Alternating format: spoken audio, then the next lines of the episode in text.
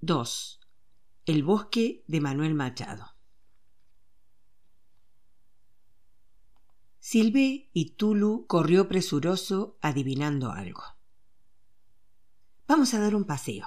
A esta hora, si caminamos hasta el final de la balaustrada por los alrededores del Hospital Jubino Barreto, es una maravilla. Bastaba hablar para que él ya se adelantara corriendo a esperarme en el portón. Atravesamos las vías del tranvía y fuimos caminando sin prisa alguna porque la tarde descendía agradablemente trayendo la brisa del mar. El viento golpeaba mi rostro y deshilaba mi rubia cabellera. Se podía ver en la playa el arribo de las jangadas. Las velas eran enrolladas y arrojadas luego en la blanca arena. La gente se acercaba a comprar pescado fresco. En los arrecifes negros, los pescadores aprovechaban la baja de la marea y empuñaban sus cañas. Allá a lo lejos se divisaba el fuerte de los Reyes Magos, con los calabozos donde habían estado aprisionados los héroes nacionales. Los pobres quedaban casi enterrados, y cuando la marea crecía, el agua les llegaba hasta el cuello. Así decían, y debía de ser cierto porque la historia nunca miente. Me senté en la balaustrada y Tulu se paró sobre las patitas. Eso me hizo sonreír. Estás hecho un vicioso. No puedes ver una pared que ya quieres trepar a ella. ¿No te dije que te convertirías en el mayor escalador de muros del mundo? Me incliné y lo suspendí sobre la pared. Por detrás del hospital estaba lo más bonito. Al final de unas dunas abandonadas aparecía el barrio de las rocas. Allí se encontraba el canto domangue, donde también a esa hora retornarían de la pesca. Los grandes barcos, con sus velas aún mayores, arriadas sin prisa para que también ellas durmieran la noche. Mis ojos se dirigieron al frente. Allí comenzaba el descenso de la línea del tranvía amarillo de Petrópolis. Pero lo que ahora me atraía no era el tranvía, sino el gran bosque verde, aquel bosque denso de Manuel Machado tan al gusto de Tarzán de los monos. La vocecita me recomendó. Bien podrías dar una vueltita por allá. Se está haciendo tarde. Todavía demorará en atardecer. ¿Acaso no vives imaginando que eres Tarzán? Adán, preocupado, distrajo mi atención. ¿Viste sé cómo te estás volviendo importante? ¿En qué sentido? Todo el mundo se preocupa por ti. Adán se refería a la visita que hiciera el hermano Feliciano recién llegado de Recife y de sus vacaciones en la playa. Aparecía más colorado que nunca y su cutis se estaba pelando. Después del abrazo ya lo volví a ver con las arrugas de preocupación de la frente todas contraídas. Chuch, chuch. Ya venía su dedo apuntando hacia mí para exigir algo. Ya sabes de lo que quiero hablar contigo. Mm, lo adivino. Fayole estaba enterado de mi último entusiasmo, el circo. Ya no me gustaba ir al cine. Mi sueño se prendía de todas las carpas circulares y de los mástiles de los circos. Lástima que las funciones durasen solamente dos horas. Dino, el malabarista de la motocicleta, revolviendo los nervios de la gente. Los tres hermanos trapecistas que enseguida uno dudaba que fueran parientes. Su cuerpo revestido de mallas brillantes. La danza en el aire el hombre que dominaba la ferocidad del león cansado, acostumbrado a fingir enojo.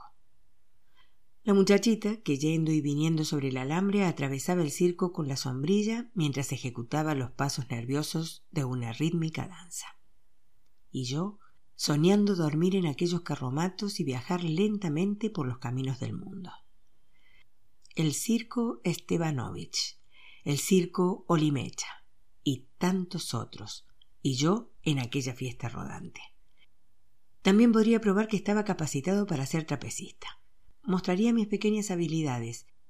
Y si en un ambiente reducido como mi galpón hago tantas cosas, ¿qué sería entonces en un lugar enorme, lleno de espacio para crecer, estudiar y mejorar? Fayole me traía a la realidad. Eso prueba que significas algo para él. De lo contrario, no me vendría a visitar para pedirme que te hablara. Está bien, pero uno puede ser en la vida lo que le gusta. ¿Por qué dices eso, Chuch? Porque una vez le conté mi entusiasmo por la astronomía y lo que el padre Monte me había enseñado. Mostré deseos de aprender eso y ¿sabe lo que escuché? Desiste. La astronomía es una carrera para gente rica y tú necesitas graduarte en algo más práctico, para comenzar enseguida a ayudar a tu familia. ¿Y ahora lo del circo? Pero ¿realmente te gustaría ser trapecista? Ni qué decirlo. Mira mis manos. Exhibí mis manos marcadas por el ejercicio del trapecio. Sí, están bastante golpeadas, arruinadas. Dio un golpecito en ellas y sonrió. Ese entusiasmo pasará pronto, Chuch. No hay futuro alguno en seguir a esa gente. Conversa con ellos y verás que desearían abandonar su peligrosa profesión a cambio de poder tener una casa y una vida más tranquila. ¿Qué diría Maurice de todo esto? Nada, ya se lo conté. Dijo que estaba volviéndome loco, que no hablaría más conmigo si pensaba en tal despropósito. ¿Y Adán? Peor aún. Si se pone a vomitar cada vez que me balanceo en la manguífera, imagina lo que le pasaría si yo diera saltos mortales volando hasta las proximidades del techo, pasando y repasando con el trapecio para saltar de éste, finalmente, e intercambiarlo en el aire con el de otro trapecista. Él también, el muy tonto, me amenazó con irse definitivamente. Entonces, Chuch, todos tus mejores amigos y ahora yo mismo estamos disconformes con tu idea. Porque notaste mi desaprobación, ¿no? ¿Cómo ibas a verlo si es la primera vez que hablamos de esto? Viajaste a Recife y no tuve oportunidad de contarte mi descubrimiento. ¿Vas a desistir? ¿Qué otro remedio me queda? ¿Cómo podría viajar con ellos? Me gusta oír tu decisión, incluso porque no creo que te fuera a gustar dejar la natación. ¿Qué tiene que ver una cosa con la otra? Sí que tiene. En el circo no te quedaría tiempo para nada. Durante el día ellos ensayan doce horas sin parar. Solo suspenden el ensayo de la tarde cuando dan el espectáculo en la matiné. De noche tienen función. Muchas veces en las ciudades grandes dan dos funciones por noche. Viven en esos carromatos inmundos y cuando se bañan Solamente pueden usar una regadera. Miré espantado a Fayole. ¿Cómo sabes todas esas cosas? Conversé en mi vida con mucha gente de circo. Si de veras no voy a poder nadar, renuncio. Fayole respiró aliviado. Qué bueno que lo hayas decidido por propia voluntad. Hubiera sido imposible huir con un circo, aparte de no tener edad. ¿Qué más? Tu padre tomó las debidas precauciones. Y tú harías lo mismo si estuvieras en su lugar. ¿Qué precauciones? ¿Conoces al doctor Francisco Veras, que es jefe de policía? Sí. Él y tu padre son muy amigos. De ahí que... El viento jugueteó de nuevo con mi pelo y yo volví a ver la balaustrada y a escuchar el ruido del tranvía que llegaba y aturdió mis oídos. La vocecita me secreteó.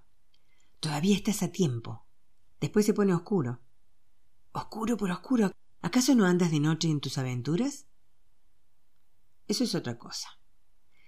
Eso porque no viste lo maravilloso que es aquel bosque, digno de una selva amazónica, de una floresta virgen del África, y no necesitas disculparte de que es tarde. Con calma todavía tendremos una buena media hora hasta que se enciendan las luces. ¿Vamos, Tulu?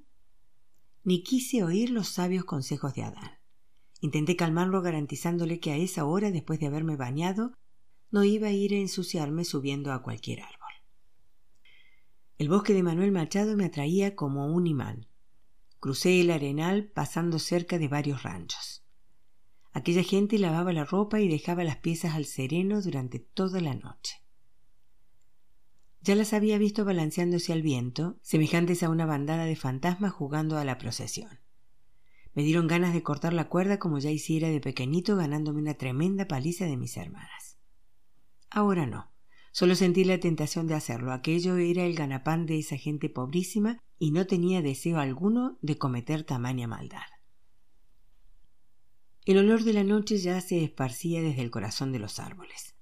Tulu, nervioso, se había puesto rígido cuando incliné el cuerpo y pasé por debajo del alambre. Ven, tonto, no hay ningún peligro. Él obedeció al ver que yo penetraba. Fui buscando las sendas. Las hojas estallaban bajo mis pies. Allí dentro ya casi había oscurecido. Primero fue transponiendo una serie seguida de árboles de palo de hierro, muy delgados. Después vinieron unos árboles de los que ni conocía el nombre, con grandes ramas y una copa muy tupida. Imaginé lo delicioso que sería subir a todas esas ramas mirando el agradable mundo de aquellas copas. La vocecita entraba en mi encantamiento. Eso, muchacho, sí que es lo que se llama una gran aventura. Seguía las picadas sobre el terreno, picadas anchas. Mucha gente tenía permiso para juntar leña y ramas secas durante el día. De noche vagan por allí las almas solitarias, los duendes, los sasis y los caporas. También hay mapinguaris y urutaús. Estás exagerando. Estudié todo eso y sé que solo se encuentran en el Amazonas o en las otras selvas del Brasil. Ella quedó medio confundida y disimuló. Bueno, no puedo decir que existen en gran cantidad, pero alguno que otro aparece. Cuando vienen, traen a su alrededor faros de luciérnagas para alumbrar la oscuridad. Me hallaba totalmente encantado con la belleza de la descripción. ¿Eres escritora? No, pero me gusta ver la vida desde ese ángulo. Entonces, ¿puedo poner en mis composiciones literarias todo eso que dijiste? Al hermano Ambrosio le gusta que uno descubra cosas muy lindas. Claro que puedes, y aún no viste nada. Cuando te decidas a conocer el bosque en la oscuridad, que es el momento en el que las estrellas se adhieren a la red de la noche o en que la luna hace cafuné en el cabello de los árboles, entonces sí que descubrirás muchas cosas lindas para poner en tus composiciones. Gracias. Voy a pensar en el asunto. Ahora tengo que irme. Ya deben estar poniendo la mesa en casa. Salí corriendo al lado de Tulu hacia afuera del bosque, pero mi corazón estallaba de alegría y belleza. Condenado miedo. Fue necesario que Tarzán me empujara adelante las primeras veces. Lo habíamos jurado. Habíamos hecho un pacto de sangre de que nunca jamás conocería a nadie lo de nuestra excursión. O expediciones, porque fueron varias. Anteriormente ya me había arriesgado a visitar hasta las proximidades de la casa de las lavanderas y otros rincones. Pero penetrar en el bosque por la noche fue una hazaña extraordinaria. Cada noche concertaba una cita con Tarzán allí donde empezaba el bosque. Eso al comienzo porque tan pronto como él supiera que yo estaba ducho en mis caminatas, dejaría de acompañarme. Su mundo africano de gorilas, leones y panteras necesitaba mucho de su auxilio. Bastaba concluir la cena y esperar a que cada uno de los miembros de la familia cumpliera con su ritual, la hora del Brasil, paseo por la balaustrada, un poco de conversación y cama, y después las luces se apagaban la pausa de la espera del silencio total, ponerme el taparrabo, sujetar el cuchillo en la cintura y a la aventura de la noche. Ni siquiera me preocupaba en pensar que a lo mejor alguna vez mi padre necesitaba hablar conmigo y al ir a buscarme encontraría mi cama vacía. No quería ni pensarlo porque, por más que inventara, no habría mentira suficiente que pudiera explicar aquella ausencia. ¿Es hoy, C.C.? La voz de Adán parecía dar saltitos de angustia. Hoy mismo, ya está decidido. ¿Te parece que se podrá? Estoy preparadísimo. ¿Crees que Tarzán me dejaría hacer esto solo si yo no estuviera bien afilado? Adán tiró de mi corazón. Quédate tranquilo que no sucederá nada. Ya dijiste eso muchas veces en el caso del mamón de Doña Severúa. En el bosque es diferente, no habrá nadie. La gente tiene miedo de entrar allá. Nadie se atreve a juntar leña o troncos durante la noche. Si estuviera en tu lugar, desistiría de la idea. Pero como no lo estás, sigo adelante con ella. Iré allá hasta que me acostumbre a andar en el bosque como si fuese de día. Adán soltó un gemido kilométrico y rezongó. Menos mal que ya está llegando mi hora. ¿Hora de qué? De irme de ir a ocuparme de mi propia vida, porque miedo es lo que ya no tienes. Reí. Esto sí que es bueno. Viniste para enseñarme a perder el miedo y ahora estás temblando como una vara verde. Luego me dio pena porque poca gente tendría amigo mejor que ese. Quédate tranquilo que todo saldrá bien. Pasé el día sin ninguna preocupación, ni siquiera un vago síntoma de inquietud. Fui a tomar un baño de mar y por la tarde estuve haciendo gimnasia con doña Celeste, endureciendo y aumentando los músculos para que Morís no se burlara de mí. Más tarde, con Tulo al lado, hice un reconocimiento de todos los muros que necesitaría usar esa noche. Todo estaba perfecto. Pasaría por la pared de varias quintas, comenzando por la de la vecina que no hablaba con nadie. En la tercera quinta bajaría y caminaría por el patio, porque allí había un perro de muy mal carácter. Siempre buscaría las sombras, evitando la proximidad de cualquier rancho situado en esa parte. Todo como lo había hecho con Tarzán, escondiéndome cuando escuchara cualquier ruido sospechoso. Me ocultaría en una madriguera de hierba para ver si venía alguien. Correría como si fuese una flecha hasta la mata cerrada de planta de ricino. Desde allí, con los sentidos alerta, examinaría todos los lados de la calle. No habría peligro de tropezarme con algún tranvía, ya que el último pasaba a las diez horas. Cruzaría la calle rápido como un pensamiento hasta encontrar la sombra de otros ricinos. Sí, alcanzar el bosque era pan comido. ¿Viste cómo todo salió bien, Adán? Sí, por ahora sí. Así va a ser. Ahora podemos bajar para cruzar el alambre. El camino va a ser completamente nuestro. Ya conocemos todas las alternativas. ¿Pensaste, ese? ¿Qué cosa? En dos cosas. Primero, que estás lejos de tu casa, a casi dos kilómetros. ¿Y qué? En lo que pasaría si te encontraran con esa ropa. ¿Qué dirían de ti con la cola al aire y un cuchillo en la cintura?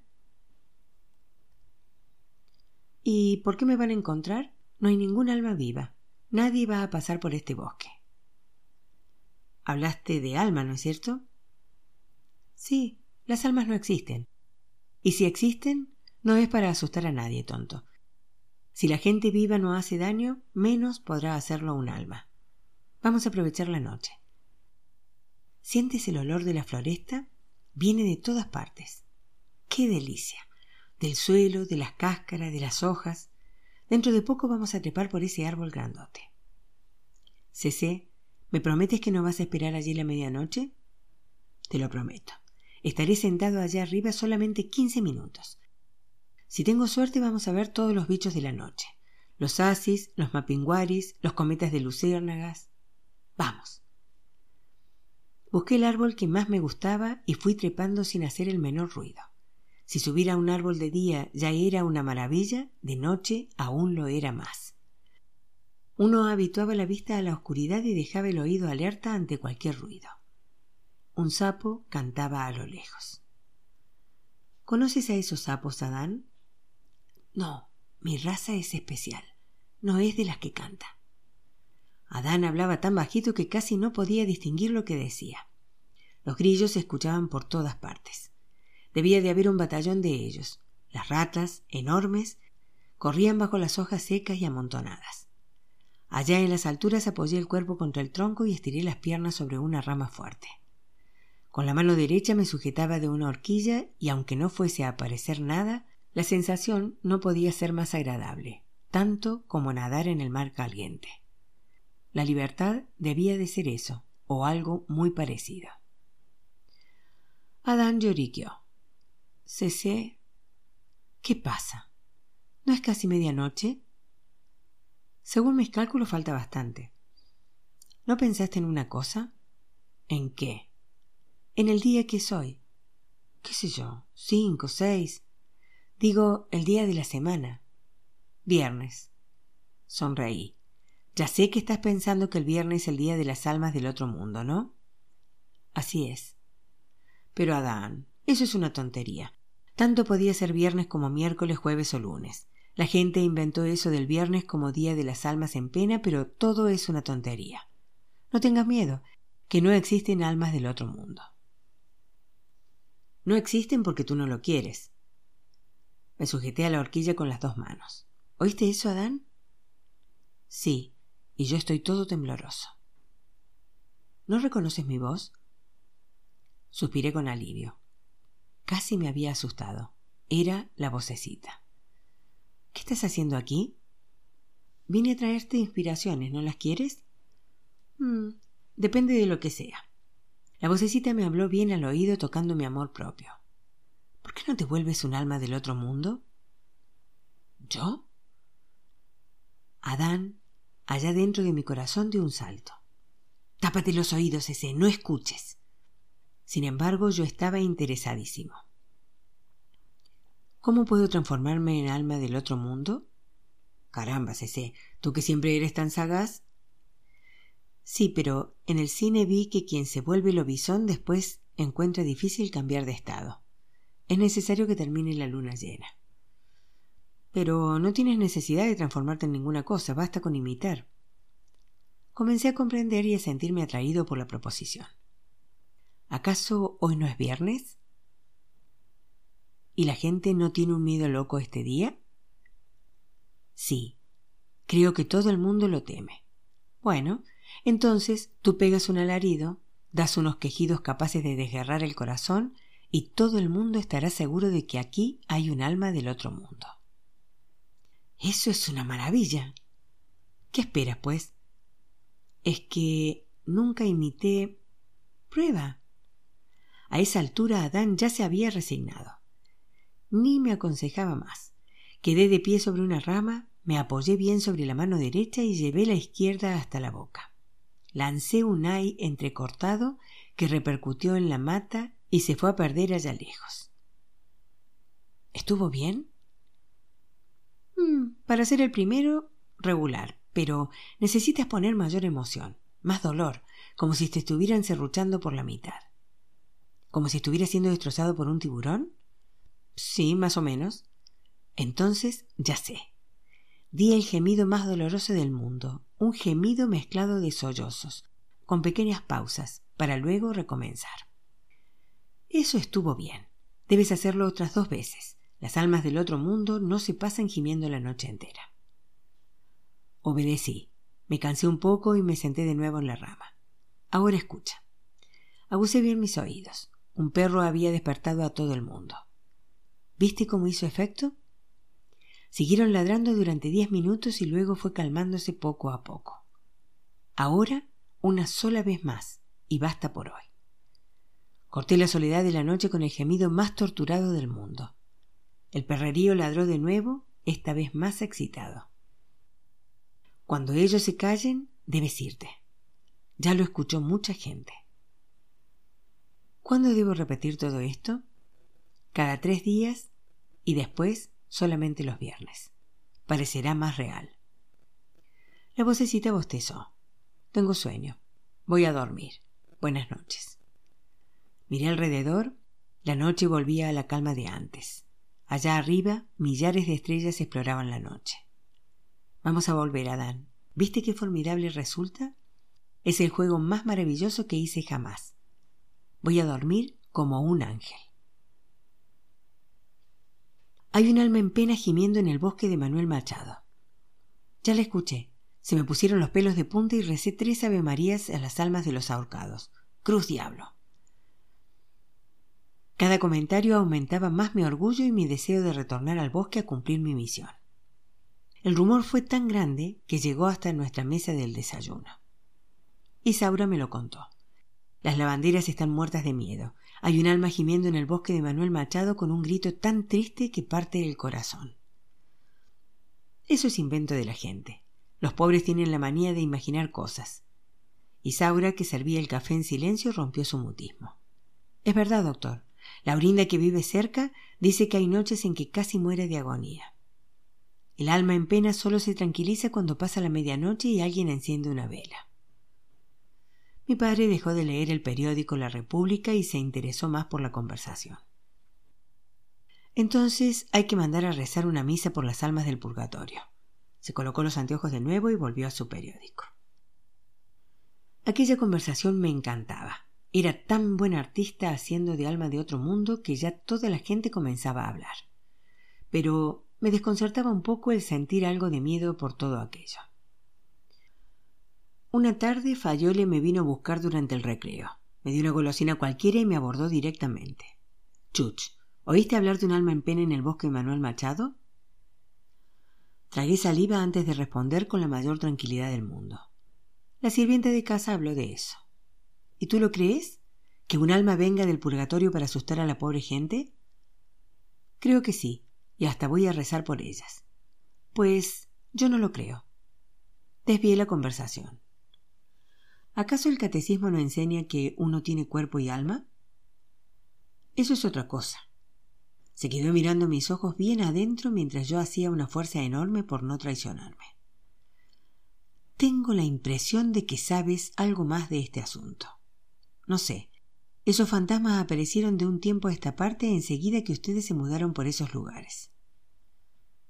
¿Estás pensando que ando metido en eso, Fayole? ¿Quién sabe? Es una cosa muy de tu tipo. ¿Quién sabe si no andas colaborando con algún grupo de chicos traviesos? Con la mayor calma y fingiendo también la mayor inocencia respondí. Y nada menos que yo que tengo un miedo atroz a las almas en pena. No quiero ni pensar en una cosa de esas.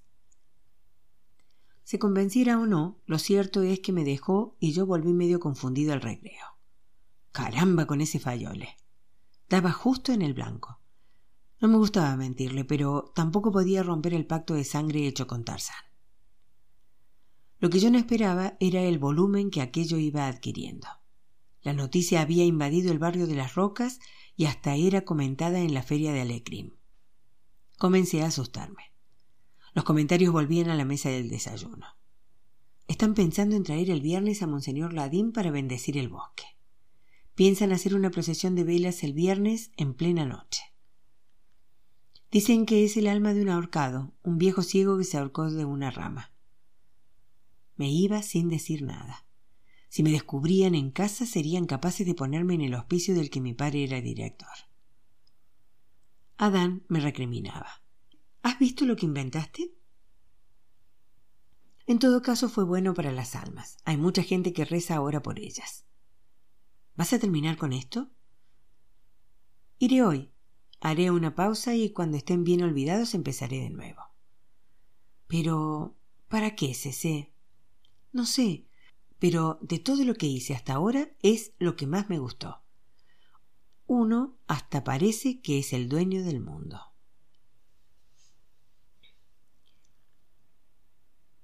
Ya voy. Por amor de Dios, ese desiste de esto. Hoy solamente, Adán. Después lo dejo por un tiempo. Debes tener mucho cuidado. Puede haber hasta gente armada con un fusil. ¿Qué va? La gente de por ahí solo usa el cuchillo de cortar pescado.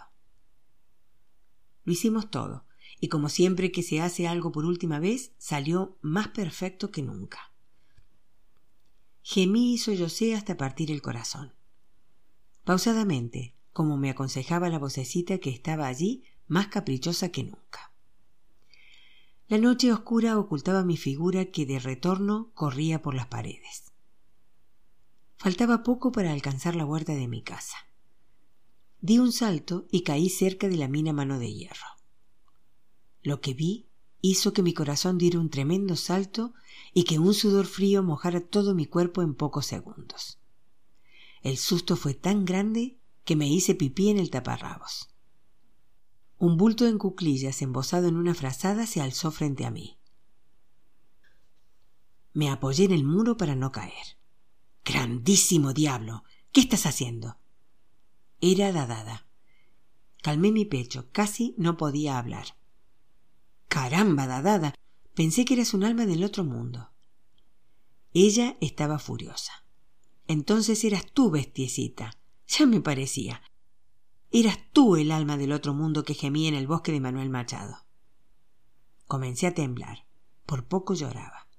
Por favor, Dadada, no se lo digas a nadie. Lo que debería hacer es llevarte de la oreja y despertar a toda la casa. ¡Qué escándalo!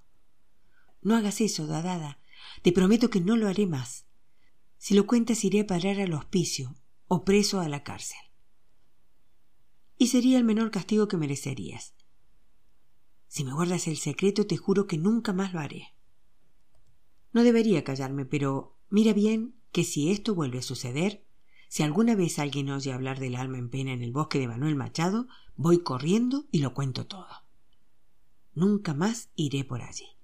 ¿Lo juras? Por lo que tú quieras. Ella pensó un poco y vio que no serviría de nada que jurara por mi padre o por alguien de la casa. Juro por el hermano Feliciano que no volverás a hacer eso.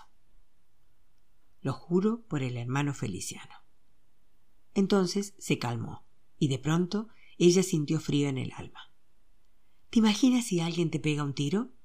¿O los hombres de por allá se reúnen en un grupo y te cosen a cuchilladas? Pero luego comenzó a reír. Reía como una loca al descubrir que yo estaba vestido con el trasero al aire. Reía tanto que sacudía la pared. Basta, Dadada. Alguien puede oírte. Ella, todavía riéndose, señaló con el dedo. Ve a dormir, loquito. Loco y medio. Pero no te olvides de una cosa. Si vuelves a hacerlo, ya lo sabes. Salí corriendo para mi cuarto. Aún tenía el cuerpo bañado de transpiración. Necesitaba acostarme y rezar bastante reanudar un nuevo rosario por las pobres almas del purgatorio. Y si por ventura aquella vocecita se me volvía a aparecer, le rompería la cara. Y desde aquella noche en adelante, nunca más se oyó hablar del alma en pena del bosque de Manuel Machado. Tres. Mi corazón se llamaba Adán. Aquella noche algo muy extraño y pesadamente triste se constreñía en mí. Después de la comida me puse al lado de la radio a escuchar la hora del Brasil, que era una manía en mi casa. A pesar del execrado aviso a los navegantes, no hay información para ellos y no deja de ser un programa muy apreciado. Sobre todo las noticias procedentes de Río de Janeiro. Rodé por la terraza, miré las estrellas del cielo muy negro. No tenía deseos de dar una vuelta por la balaustrada, ni siquiera de mirar algún barco todo iluminado en espera de la marea alta para entrar en el río Potengui. Postecé largamente y me desperecé de pies a cabeza. Todo indicaba que en una situación así el mejor refugio sería la cama. En cinco minutos me limpié los dientes y me puse el pijama. Hacía algo de calor, Empujé la ventana y la dejé medio abierta para sentir un vientecito que llegaba de lejos, del otro lado del mar. El comienzo del sueño se manifestaba con tanta fuerza que hasta renuncié a rezar. Mejor era apagar la luz antes de caer dormido del todo. Con gran esfuerzo obedecí a mi voluntad. De nuevo la cama tibia, agradable. El pensamiento agonizaba lentamente. Pequeñas cosas, pequeños pedazos de recuerdos. Lejos, bien lejos, una minúscula nostalgia de Maurice. Últimamente él había desaparecido un poco. Seguro descubrió que el tiempo pasaba y que yo iba logrando una mayor confianza en mí mismo. Además, el pobre era acaparado por contratos y más contratos, unas películas detrás de otras. Le quedaba tan poco tiempo para su vida particular que yo no tenía la seguridad de cuándo vendría otra vez. Ah, Maurice era una persona realmente maravillosa. Y maravillosas también eran las clases de literatura del hermano Ambrosio. Él nos enseñaba y nos estimulaba para que escribiéramos composiciones literarias con aquel tic nervioso suyo, consistente en apretar los ojos cuando le satisfacía un trabajo nuestro. Bostecé más fuerte. El sueño no me dejaba esa noche ninguna perspectiva de ser Tarzán. Los muros dormirían en paz. Los árboles de cajú y su mundo de fantasmas se perdían en la distancia, allá al comienzo del infinito. No podía asegurar si había dormido mucho cuando mis ojos se abrieron por efecto de la luz encendida en mi dormitorio. Me los restregué rezongando. Caramba, tengo absoluta certeza de que apagué la luz antes de acostarme se oyó una voz como salía de abajo de la cama. Y yo tengo la plena seguridad de que acabo de encenderla. Me volví hacia el extremo de la cama y traté de averiguar de dónde venía aquella voz. Me recordaba un poco a la de Adán, pero en los últimos años él había adquirido una voz más grave, más tranquila y sobre todo más velada. Le pregunté Adán, ¿estás oyendo esa voz? Mi pecho se mantenía mudo. Ninguna respuesta de mi corazón. Me sentí muy preocupado. Adán, Adán, ¿me oyes? ¿Estás ahí?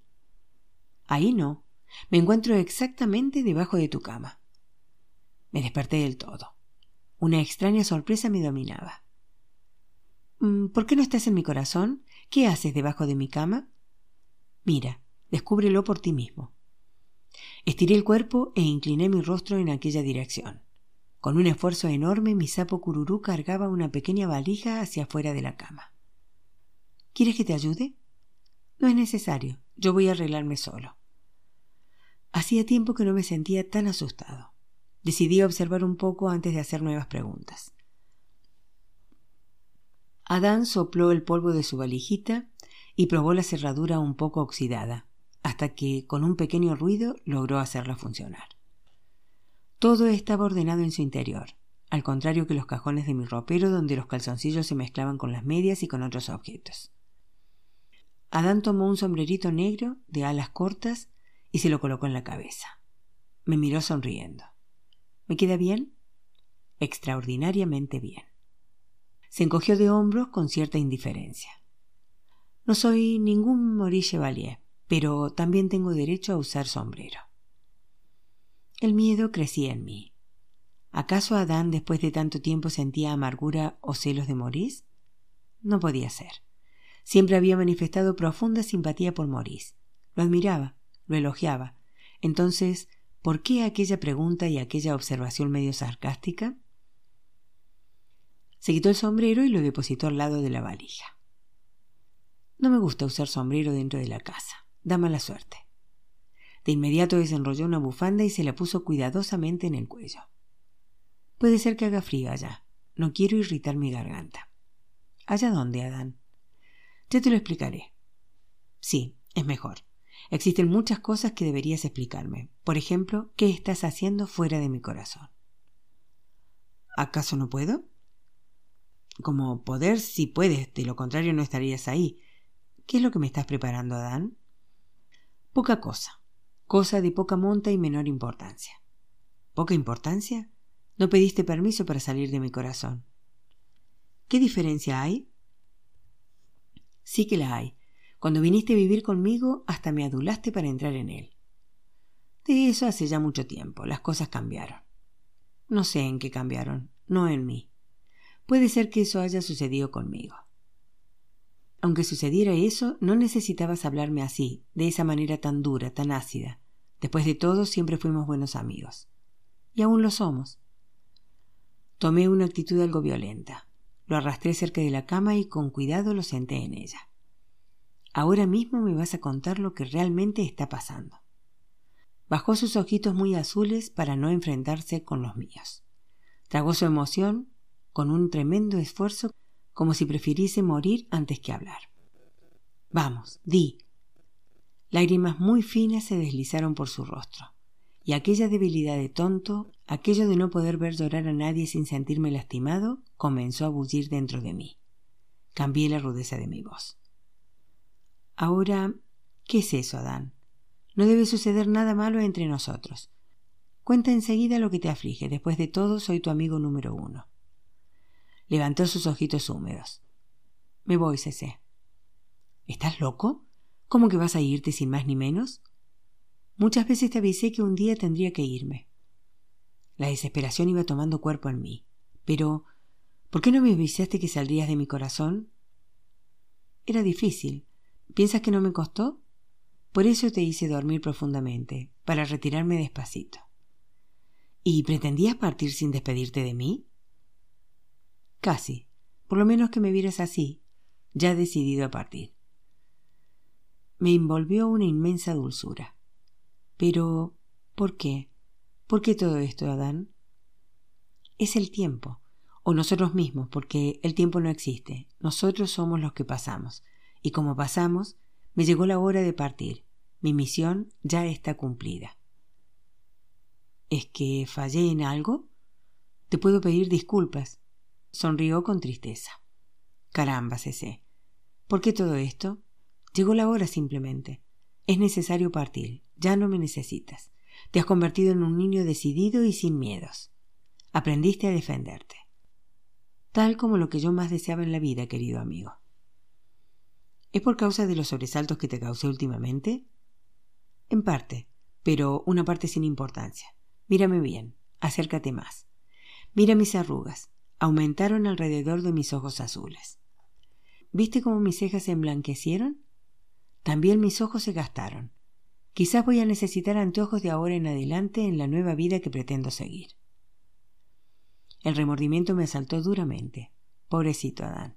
El miedo que le había causado con la historia del tiburón, con mis excursiones en el bosque de Manuel Machado. Le hablé de todo aquello. Río sin querer acusarme.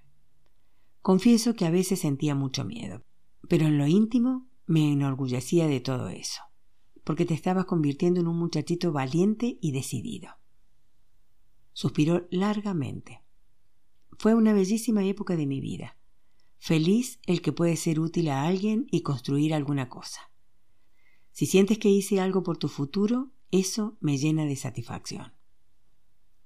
Lo fuiste casi todo en mi vida, Dan. Si no fuera por Fayole, Maurice y tú, y Tarzán. Sí, sí, y Tarzán. ¿Qué habrían sido mis días pasados? Él guardó silencio. ¿Sabes, Adán? Algo extraño me está sucediendo. Hasta el propio Maurice poco a poco se va alejando de mí. Incluso me dijo un día que alguna vez se alejaría de mí. ¿Por qué tiene que ser así? Muy simple, César. Porque estás creciendo y penetrando lentamente en la realidad de los hechos. Callamos, pero no me conformaba. ¿Cómo soportar en mi pecho el vacío de Adán? ¿Cómo no conversar con él? ¿Cómo tener que hablar solo conmigo mismo si ya me había habituado a sus consejos, a sus reprimendas y a sus aplausos? ¿Te vas de verdad, Adán? No hay otra alternativa. Cuando un sapo cururú tiene por destino entrar en un pecho amigo, lo hace una sola vez. Aunque yo decidiera volver a tu corazón, no tendría el poder mágico de hacerlo. No es mi deseo lo que se realiza, son las órdenes que vienen de lejos las que me lo prohíben ahora. Tosió con una tosecita de sapo emocionado y prosiguió. He pensado mucho, Cecé. Allí donde esté, lejos o cerca, nunca te olvidaré en mi nostalgia. Solté un ni yo muy desalentado. Me apoyé en la pared devorado por una pequeña depresión. ¿Quién sabe si no habría otro milagro de Adán para que nos reconciliáramos y para que él volviera al interior de mi pecho? ¿Y nuestros sueños? De ahora en adelante estarán divididos. Tus sueños serán por lo tanto siempre los tuyos. Y los míos, bueno, comenzaré a soñarlos también solo. Adán se aproximó a mí y me tomó una mano. El contacto de su palma era frío, como el sudor de la muerte. Sentía que el momento se tornaba tan doloroso para él como para mí. Cese amigo, cese querido, por favor, escucha lo que voy a decirte. Casi lo imploraba. No protesto por ninguno de los momentos que viví a la sombra de tu corazón, tanto en los buenos momentos como en los malos, que en verdad fueron bien pocos y fáciles de olvidar. ¿Entiendes? Pues bien, ahora llegó la hora de realizarme como sapo antes de que mi cuerpo se torne más lerdo y más gordo y que mis ojos se vuelvan menos lúcidos y más opacos, quiero ver la belleza de la vida. Vivir a la orilla de un lindo río, escuchar las historias de las aguas caminadoras, tener un rinconcito entre el follaje en la ribera para dormir, cestear y cazar mis mosquitos. Huir del barullo de las ciudades y escuchar el canto de la paz de Dios mojar mi cuerpo con las gotas de la lluvia y calentar al sol mis pequeños dolores y reumatismos. Ver la luz del sol penetrando en el agua, dorando los pequeños guijarros y los arbustos ensombrecidos. Y al oscurecer, escuchar el canto de la brisa trayendo la música de la noche a mis oídos, escuchar el cricri de los grillos serruchando las hojas de unas trepadoras salvajes. En las noches de luna llena, acostarme en su disco de plata en medio del río y cantar mis humildes canciones de sapo. Y cuando el cielo sea muy negro, enroscar mis ojos viejos en el collar brillante de las estrellas. Todo tan limpio, tan tranquilo. ¿No te parece, Cecé? No podía responder. Mis ojos se llenaban de lágrimas. Comprendo, Adán. Un mundo mucho más bello que el interior de un corazón de niño. No, Cecé. No se trata de eso. No debemos culpar al destino de las cosas y de los seres. Voy a sentir mucho tu falta, una falta que tendré que sustituir por la belleza de la vida.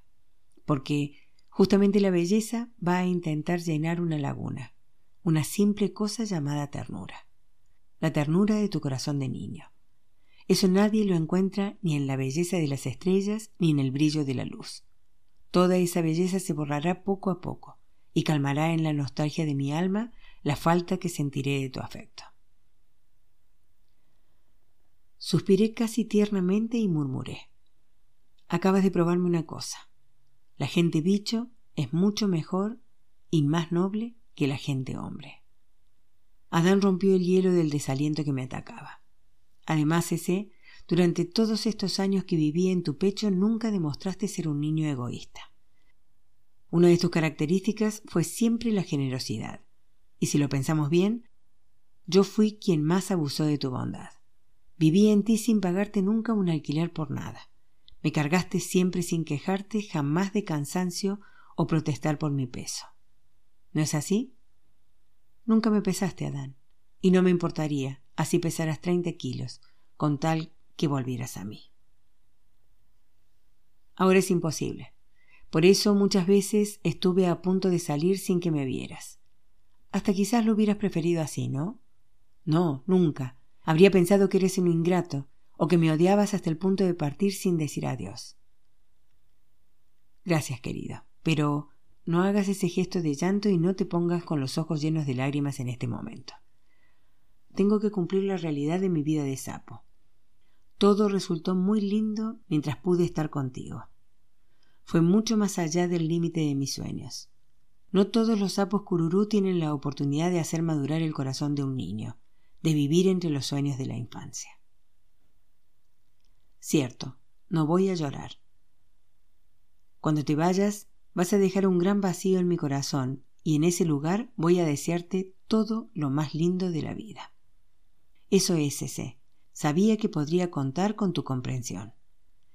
Rió y saltó nuevamente al suelo. Mi corazón dio un brinco de miedo y de frío. El sapo se pondría ahora los anteojos, la bufanda, el sombrerito elegante. Pero aún no había decidido eso. Intentaba hablarme y sonreír. Estoy volviéndome un sapo viejo, ¿no? Nunca, Adán. Eres el sapo más lindo y de ojos más azules que haya existido en la vida. Nunca habrá nadie igual a ti. Gracias, pero no me ilusiono. Estoy viejito. Ya ni pienso conseguir una zapita cururú de largas trenzas rubias y toquita de encaje en la cabeza. Ese tiempo ya pasó, o mejor, yo ya pasé porque el tiempo está detenido. Algún día comprenderás eso cuando sepas que encontré mi río y estoy viviendo pacíficamente. Sé que te alegrarás ese. ¿Por qué no vas a la laguna de Bonfim? Ese es un mundo enorme, de aguas profundas, tan hondas que su azul se vuelve casi violeta. Si yo fuese sapo, iría a vivir allí. Debo ir a un lugar que no conozcas, un lugar en el que nunca puedas hallarme, un lugar solamente encontrado por tu nostalgia o por la mía. ¿Sabes ese? Ya sondeé mucho, hasta pensé en la laguna de Bonfim, pero es un lugar siempre lleno de visitas y de picnics. Tengo miedo de que los chicos me encuentren y me martiricen, me arrojen piedras o me peguen con palos. ¿Por qué iban a hacer eso? Yo nunca te maltraté con piedras o palos. Porque tú... porque tú eres tú. Si tu corazón no fuese bueno, nunca me habrían enviado a ti. Ahora me voy. Si quiere cerrar los ojos no me importa.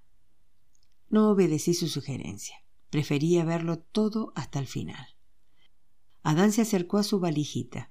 Se colocó los anteojos, la bufanda y el sombrerito, tal como yo imaginara. Se volvió de espaldas para cerrar la valijita con esfuerzo porque la cerradura se encontraba bastante rumbrosa. Y al fin dio por terminada la maniobra. Se fue caminando a saltos breves, haciendo ruido solamente en mi tristeza, en mi corazón, que ahora comenzaba a sentir más aquel hueco inútil. Se detuvo junto a la puerta para volverse. ¿Dejo la puerta entreabierta? Hice que sí con la cabeza porque la voz me había desaparecido. ¿Apago la luz? Puedes dejarla encendida. Suspendió su manita enguantada y el relojito brilló a la luz. Adiós, Cese querido. Y desapareció en la oscuridad del corredor. Entonces desperté. Tenía el cuerpo bañado en sudor y sentía un malestar que me envolvía por completo. Había pasado por una horrible pesadilla, pero mis ojos se sorprendieron ante la luz encendida. Tenía la seguridad de haberla apagado antes de acostarme. ¿Adán? Ninguna respuesta. Insistí. Adán, ¿me estás escuchando? En mi pecho reinaba un silencio quieto y mudo. Me incliné, angustiado, para mirar debajo de la cama. Solamente encontré la ausencia de su valijita y un rastro de polvillo blanco. Salté hasta la puerta entreabierta. Dios mío, podría garantizar que yo la había cerrado antes de acostarme. Entonces se había ido, en busca de su río y de su paz. Volví a la cama desanimado y permanecía allí con las manos entre las piernas. De pronto se oyó una voz amiga. La puerta se abrió de par en par y Maurice desde allí me sonreía. ¿No me esperabas, Monty? Quería sonreír y la sonrisa forzada apareció entre mis lágrimas. Apenas sentí el rostro de Maurice pegado al mío y su pañuelo muy blanco que enjugaba mi llanto. ¿Qué fue? ¿Qué pasó? Sollozando me abracé a su pecho. Maurice, sucedió una desgracia. Adán se fue. Cálmate, cálmate y cuéntame todo bien clarito. Tragué mi emoción y le conté todos los detalles. Es triste, Monty, pero yo estoy aquí. Maurice todavía está cerca de ti a tu lado. Imploré desesperado. ¿Tú también has venido a despedirte? Por favor, Maurice. No, aún demoraré algo. Solo me iré cuando descubras el amor. El amor que es lo más bello que existe en la vida. Y eso todavía tardará algún tiempo, querido mío. Nos estábamos mirando, pero no me conformaba con la partida de Adán. Maurice, él se fue de mi corazón. Maurice sonrió. ¿O fuiste tú quien partió de su corazón? Carraspié y dije desanimado. Creo que fueron las dos cosas.